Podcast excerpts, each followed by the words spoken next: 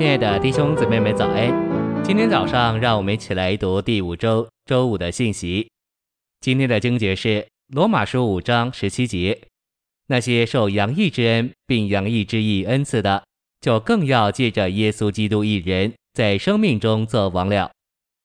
二十一节：使罪怎样在死中作王，恩典也照样借着义作王。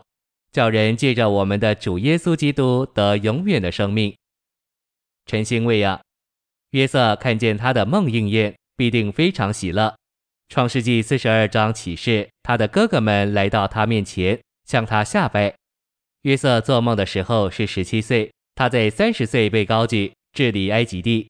大约九年后，约瑟的哥哥们向他下拜。这就是说，当约瑟的哥哥们来到他面前时，他可能是三十九岁，因此大约在约瑟做梦后二十二年，直到他被出卖、被监禁以后，他才看见这些梦应验。他在监牢中度过多年，最终被高举登了宝座。但那时约瑟还没有看见他的梦应验。约瑟必须经过长期的试验，在我们看来，他的忍耐也许会用尽。你能为你梦的应验等候二十二年吗？约瑟这样等候了。然后有一天，他的哥哥们来了，向他下拜。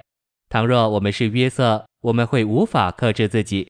然而约瑟看见他的梦应验，并没有失去控制。他很镇静，他克制自己的激动。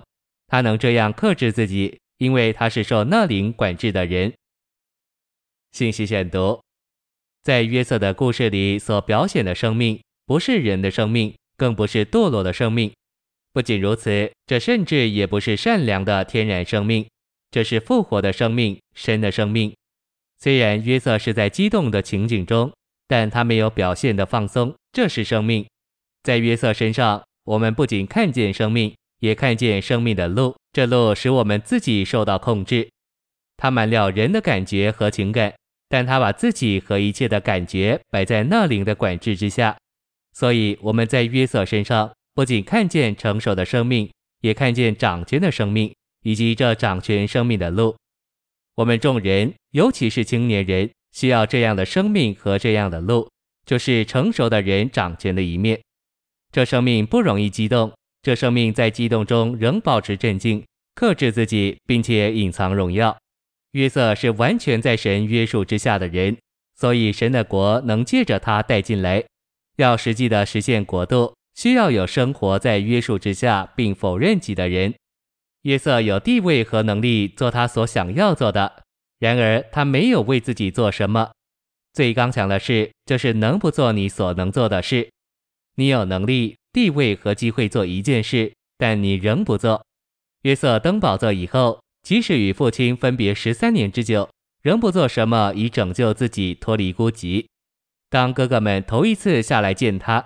他仍然不做什么，这指明他是最有能力的人。